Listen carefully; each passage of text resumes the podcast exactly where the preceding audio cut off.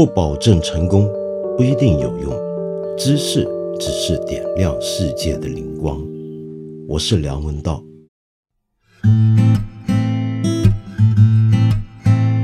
又是我要说抱歉的时间了。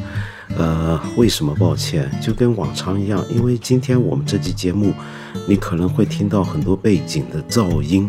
那是因为此时此刻，呃，我在南非的开普敦市中心一间酒店的房间里面。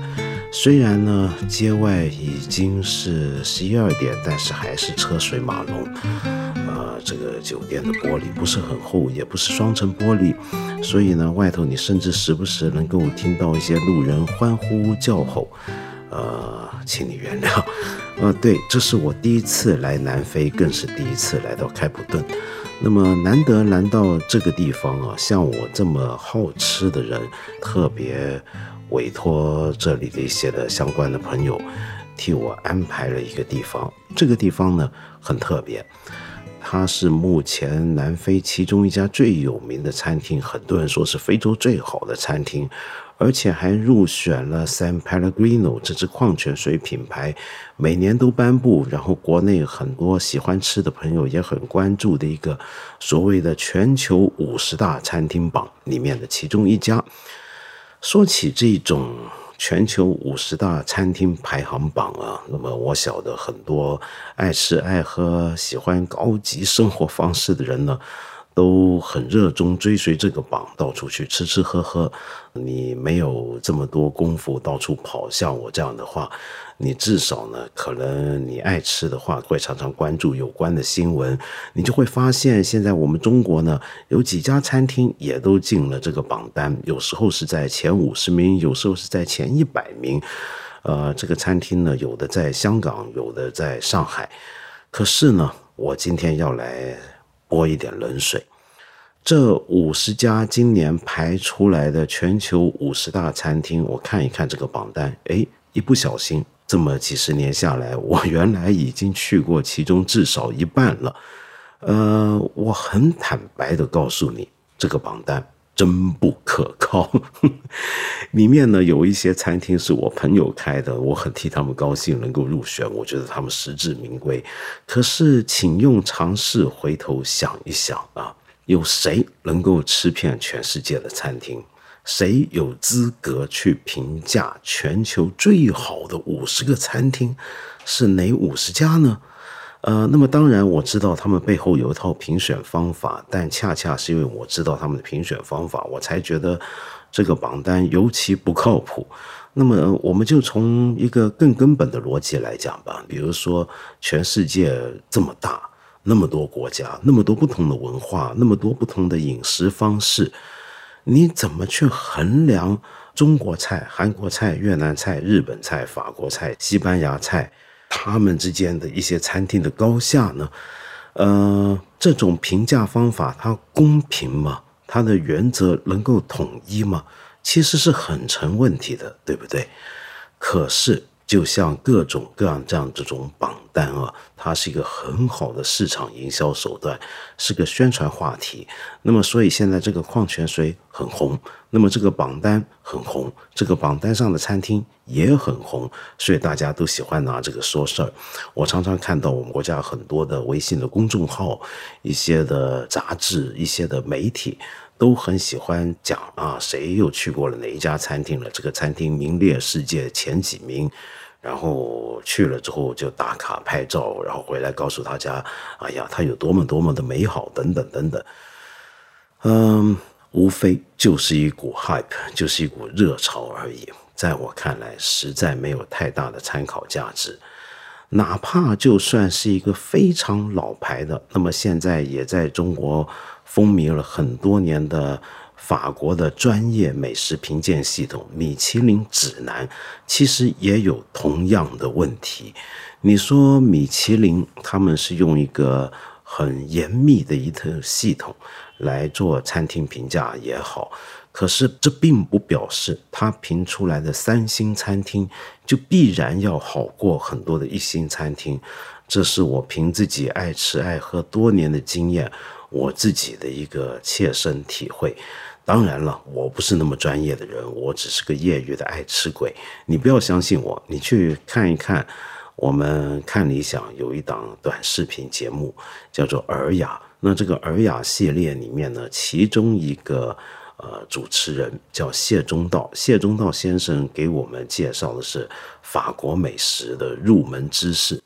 你不信的话，你写封信留个言问问他，他就可以给你很权威的解释。他在法国那么多年，用法文跟中文写餐厅美食评鉴，参加法国那么多的美食跟酒店的呃评选活动，他对于什么叫做米其林，对于什么叫做餐厅评鉴，他有第一手的认知，他就会告诉你，其实吃东西这玩意儿啊，恐怕还真不像考试，不是一个打分数的系统就能够说明一切的，每一个餐厅。它怎么做菜？它是不是永远保持一定的稳定的水准？它是不是适合每一个人的口味？这都是非常浮动、变动不居的。你很难说一间三星餐厅，它就一定要好过别的没有星的餐厅。为什么呢？恰恰是很多三星餐厅拿了三星很多年，我说的还是在法国啊，你就会发现那些餐厅其实已经老化了。太害怕自己会丢掉一颗心，所以呢，做菜就追求的是稳定，而不是创意。于是你去吃的时候，你可能会觉得沉闷。当然，如果你以前从来没试过这样的三星餐厅，去一次肯定还是很开心、很惊喜的。只不过那种严肃的气氛，又到底是不是你对一个享受美好晚餐的呃预期呢？这就很难讲了。那更不要说米其林指南离开法国之后，到了别的国家，就常常出现水土不服的问题。举个简单的例子，你不要说来到我们中国，呃，或者到日本这些亚洲国家，常常有很多人诟病。比如说，我到现在都不能理解为什么米其林指南来到中国之后，呃，无论在香港、台北、上海还是广州，这么多年来。呃，拿三星的中餐厅总是粤菜餐厅，难道上海菜？难道江浙菜？难道我们其他那么多中华大地上面有悠久传统，而且做菜的方法精妙，选用食材独到的菜系，就真的都比不上粤菜吗？肯定不是。不说这些啊，你就拿欧洲法国隔壁的意大利来讲好了，在意大利。三星餐厅尤其靠不住，米其林指南尤其不靠谱。为什么？很简单，因为法国人对于做菜的认知，对于一个好餐厅的理解，根本上就跟意大利人有极端的差异。那么，所以我试过在意大利去一些三星餐厅，是吃到一半就已经。实在吞不下去，实在难受的不得了。那么最后呢，基本上是面无表情的忍受完折磨人心的这个夜晚的。相反的，可能在路边一个不知名的小馆，常常让人觉得惊喜万分，回味再三。直到今天，我可能都还会记得。七八年前，在一个没有什么人晓得的一个小馆里面尝到的一个普通的烤章鱼，是多么的让人难忘。呃，OK，饮食这种评价系统、这些评分、这些比赛，我说过不靠谱。那么，难道别的东西，呃，关于生活方式的这些评分评价系统就一定靠谱吗？我们就来谈一个跟饮食这种所谓的高级。国外饮食相关的一个领域来讲好了，那就是酒。说到葡萄酒，我知道很多人呢也是喜欢看分数的。比如说，有时候我会听朋友跟我推荐一些酒，就说：“哎呦，这个酒很厉害，拿九十七分。”他所谓的九十七分，这个分数是谁给的呢？那当然就是目前全球最有名的酒评家 Robert Parker。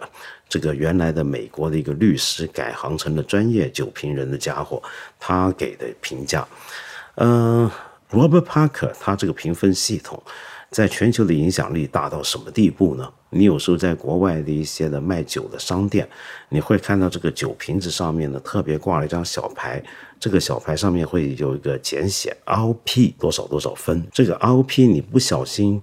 呃，看错呢，可能会以为是 RIP，Rest in Peace。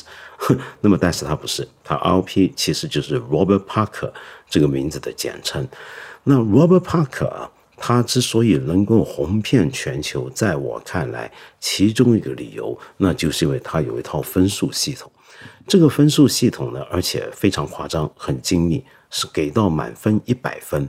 在他之前，很少酒评人是这么打分。以前的酒评人呢，或者是专业的葡萄酒杂志，也的确会有分数的系统，但一般比较常见的就是二十分满分。那么一百分满分跟二十分满分最大的分别在哪呢？我就这么讲吧，比如说他一百分叫满分的话。那你就可以看到这后面呢，就有很多不同的分数。比如说一瓶酒拿个八十五分，另一瓶酒拿九十二分，那你很快就看到这个九十二分比八十五分分数高多了。那么当然二十分系统你也能够看到这种评分的差距。但是我再追问一下，请问一个九十二分跟九十三分的葡萄酒，它们的分别有多大？那一分之差。你是在什么地方体现出来呢？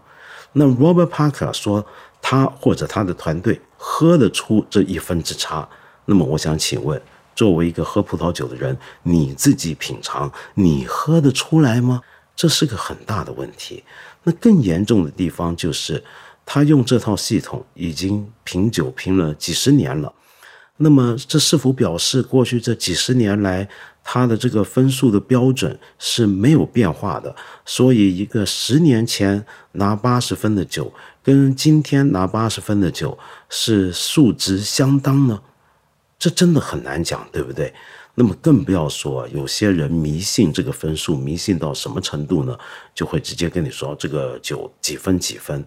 可是对我这种一般的我们喝酒的人来讲啊，我们就觉得这个分数。不能够说明葡萄酒怎么样，呃，我们比较关心的可能是你先告诉我这瓶酒用的是什么葡萄，呃，它用什么葡萄来酿呢？用哪几种葡萄混酿，还是单一品种的葡萄来酿呢？因为首先葡萄酒的味道是一定决定于它用什么葡萄来酿，对不对？那不同的葡萄去酿酒就会有不同的风味。你跟我这么讲，脑海中大概就能够想象这个葡萄酒到底是什么路子，然后再下一步，我们来追问它是产自什么国家呢？这个国家的哪个地区呢？那个地区底下的哪一个小区呢？如果我们懂得够多的话，我这么一路问下去，我大概就能更详细的了解这个葡萄酒它的个性了。可是你不告诉我这些，你只告诉我分数，这个意义大吗？就让我们这么来举个例子吧，比如说我们中国人喝茶，我们中国人喝茶，我觉得在全世界，我们要是认第二，没人敢认第一的。那假设我们今天中国茶也有这么一套评分系统，跟我说某一个牌子的普洱拿了某个地方的普洱，今年这个普洱拿了一百分，然后呃另外一个地方的绿茶拿了八十五分，你这么听下来，你会不会觉得有点奇怪？因为我们会觉得绿茶跟普洱完全是两码事儿吧？难道能够用一套的这种分数系统涵盖我们中国这么多种不同的茶叶，这么不同的相关的制茶工艺吗？不可能，是不是？同样道理，你怎么能够完全相信帕克他的这种葡萄酒打分系统呢？好。我这么说下来，好像是在呃跟我们今天大部分的媒体公众号或者传媒里面吹捧吃喝潮流，然后引导大家认识高级生活方式的这些朋友们唱反调。其实不是的，我只是想指出一点，不要太过迷信这种排名。我们不迷信他们，但是我们仍然会参考他们的一个理由是什么呢？其实我觉得恐怕还是我们不够自信，当然这也有文化原因啊。我们就讲帕克他这个美国人给出的这套分数系统好了。为什么葡萄酒在世界上诞生了这么多年？呃，有专业的葡萄酒评论在欧洲大陆上的历史恐怕也有一百年了。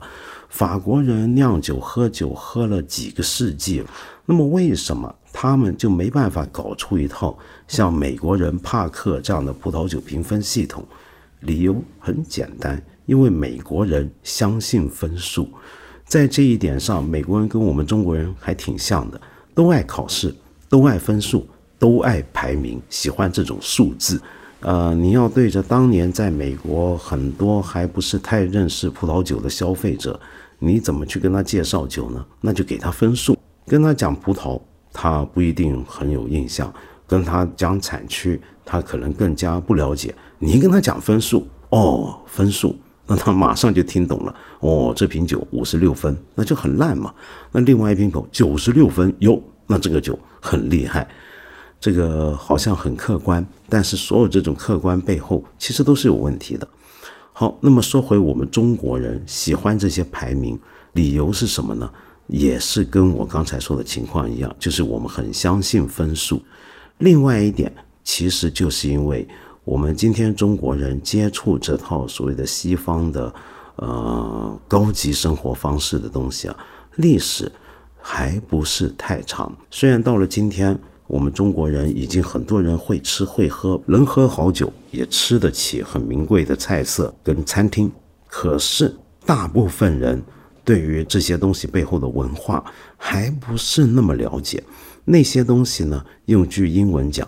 是个 acquired taste，也就是一种需要你慢慢去获取的一种品味。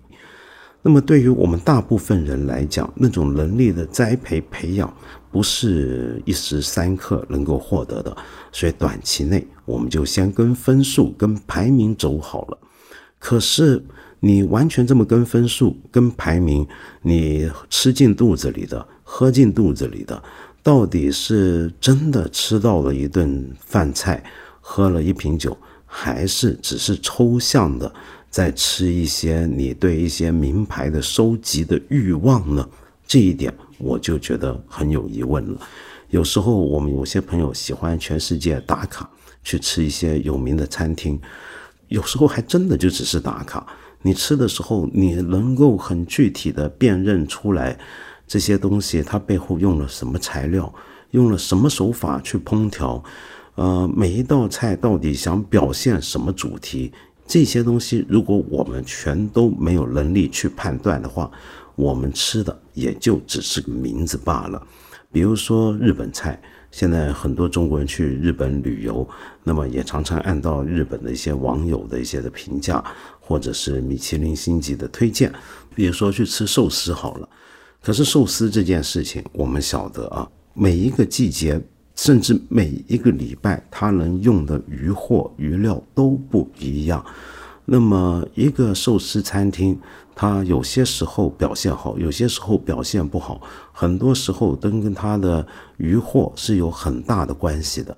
你说有个餐厅是全世界最难订的一个餐厅，那然后大家都一定要叫好，那么想尽办法磨破头皮都要找办法抢一个位置进去吃吃看，真有必要吗？花了那么多钱那么多力气去吃一家人人都说好、人人都说订不到位的餐厅，可是吃完之后，如果我问你，你能不能告诉我这个寿司师傅他捏寿司的手法是哪一个门派？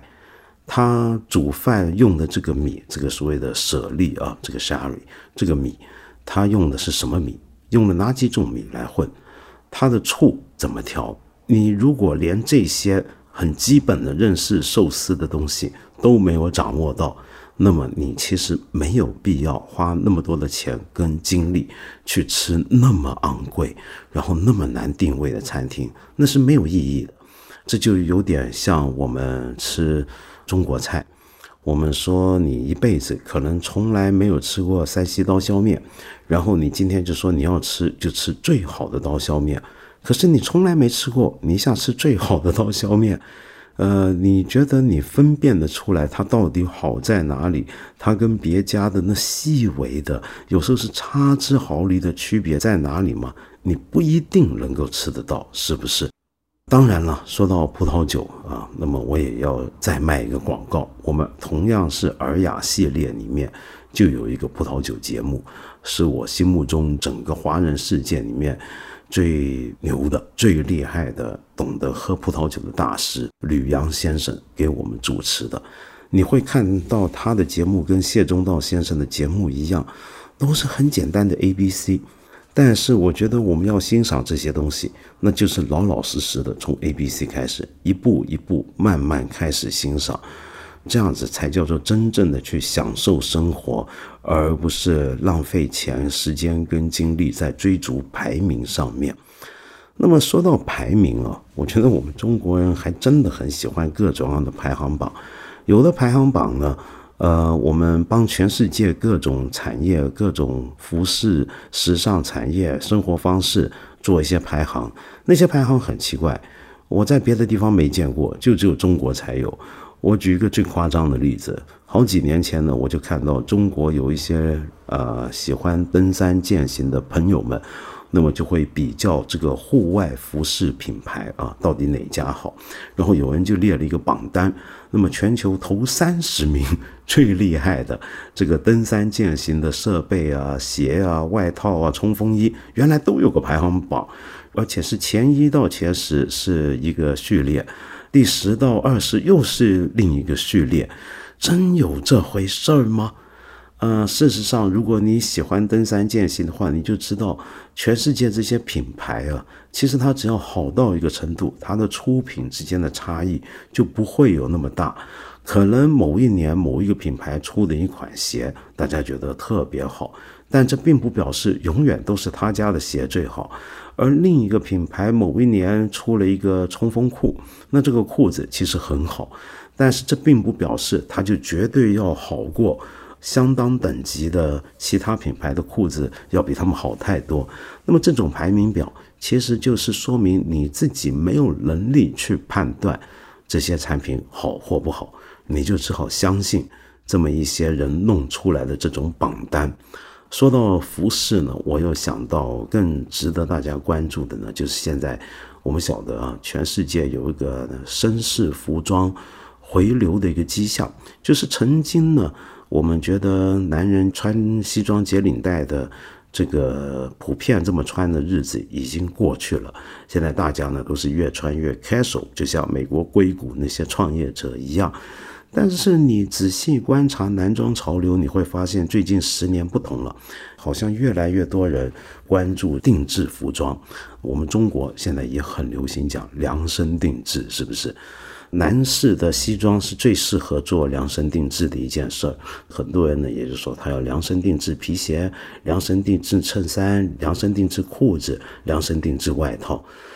说到这种男装绅士服装的量身定制，那谁做的好呢？然后大家就开始搞这个排行榜了。意大利又怎么样？英国又怎么样？而说到英国呢，那就要必然要讲到萨维尔街。那萨维尔街呢，也有人替他们做排名。我很坦白讲，我也只在中国见到过，我在英国没见到人家有这个排名。你说萨维尔街那短短一条街上面，谁做西装做的最好呢？没有答案，我们只能够说谁家最贵。比如说 Huntman，大概是公认是整条街上最贵的。可是问题是，这是不是一定它最好呢？如果它最贵，那就最好的话，那你怎么去看？这个查尔斯王子他常年光顾的啊，他御用的 Anderson and Shepard 呢？那么难道 Anderson and Shepard 因为有王子用就要好过 Huntsman 吗？还是说 Huntsman 最贵，所以就一定好过 Anderson and Shepard，或者说好过其他老牌，比如说 Harry p o o l 吗？当然不是这样。为什么？因为这每一家呃服装店，他们都有自己的 house style，都有自己的店的一个独门的一种剪裁的风格，那像他们的签名一样，但他们的风格是不是适合你呢？这就真的很难讲。事实上，服装这件事情，只有适不适合你的格调，你想表现的东西这个问题，绝对没有。谁排名最高，然后谁排名第二、第三，然后我们大家都去奔着排名最高那些去，就以为自己一定穿出来会好看吗？绝对没有这回事儿。到底怎么样去认识男士的服装该怎么穿，该怎么注重细节这些东西呢？其实也都是知识，就跟刚才我讲吃喝一样，这背后是所有的享受。看这些生活方式里面的高级的东西，我们总以为就是它是种享受，不需要讲究那么多知识，或者说它就是个钱嘛。我有钱，我买到最贵、最好、排名最高就行了，绝对不是这样。比如说服装，如果你对布料没有根本的认识，你对剪裁的方法没有根本的理解，你知不知道肩线跟肩膀之间的关系是怎么构成？你知不知道这个西装的领口这些 lapel 它该怎么做？一个服装一西装外套要不要有 drape？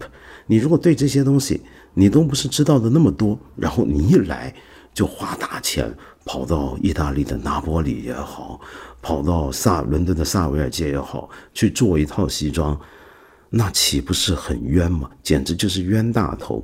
怎么样避免这么冤呢？我还是卖广告。介绍你去看一下我们尔雅系列里面的一个节目，就是 Alan C 佘朝景先生给我们讲男士服装入门。呃，我我讲这么半天，我想说的是，我建议大家不要理会今天在中国那么流行的这些的呃生活方式的高级生活方式的这些的排行榜啊。然后对这种名牌的追逐啊，这些其实都没有那么大的意义。与其花时间去打卡那些名牌餐厅，去收集那些评分最高的酒，然后去买排名最高的，无论户外服装或是男士身装也好，你还不如老老实实的、认真的去从头把那些领域里面的相关的基础知识学一学。这样子，你才是真正的享受，而不只是一种心理上虚荣的满足。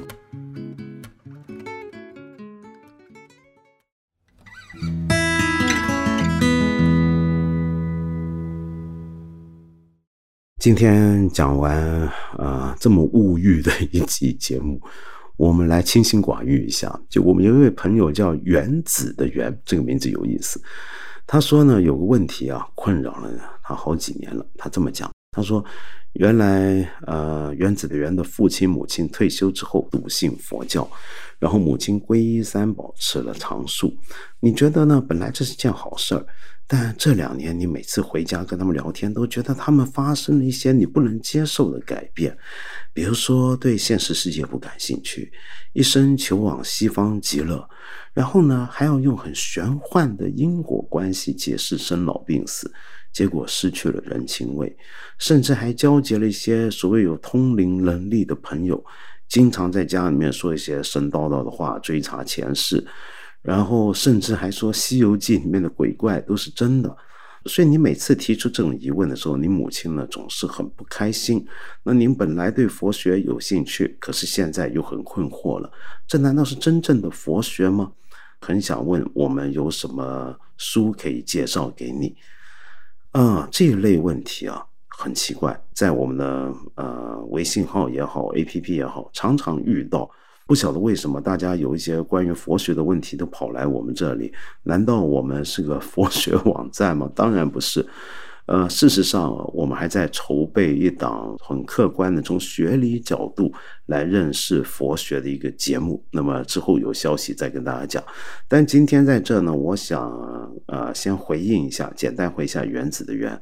我自己身为一个很不像话、还沉迷物欲的一个佛教徒，啊我我我没办法回应你刚才说的这些问题的每一个面相，但是至少。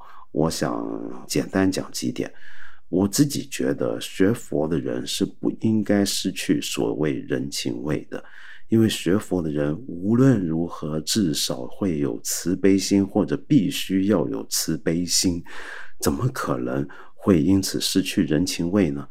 他可能对现实世界有出离心，但是并不表示他对现实世界没有感觉。为什么？因为佛学教导我们的不是在不断的追求我前世到底是只狗还是个猫，而是活在当下，活在现世，活在此时此刻。我们最关注的不应该是玄幻的已成往事的过去，甚至前生，而是今生今世，此时此刻。呃，对现实世界有出离心，什么意思呢？简单的讲，一个学佛的人，他可能也爱吃爱喝，可是。他并不会，呃，吃不好喝不好就叫苦连天，或者对这件事情太过执着。他吃到一个味道很好的苹果，他能够分辨这个苹果很好，很新鲜。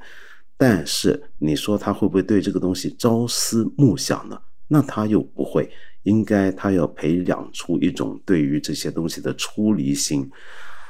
那么这些呢，每一个线索谈下去都可以谈得很深很长，我不多说。但是我至少想回应你一点啊，呃，以我个人粗浅的认知，学佛的人其实不应该说那么多怪力乱神。尤其如果你发现有人告诉你或你的母亲，他有通灵能力也好，他有神通也好，在佛教这都叫神通了，已经有通灵能力。这种能力，学佛的人是不应该炫耀，不应该拿出来讲，甚至说出来都不对的。假如一个人一天到晚告诉别人他有神通，他能通灵，他能知前世，然后呢，以此为标榜去卖弄的话，这恐怕根本就是走上了歪路，这是错的。我至少在这一点上可以肯定的告诉你，学佛的人绝对不应该给人感觉那种很迷信，那种要怪力乱神一大堆的这种讲法，这都是很不好的一个态度跟趋向。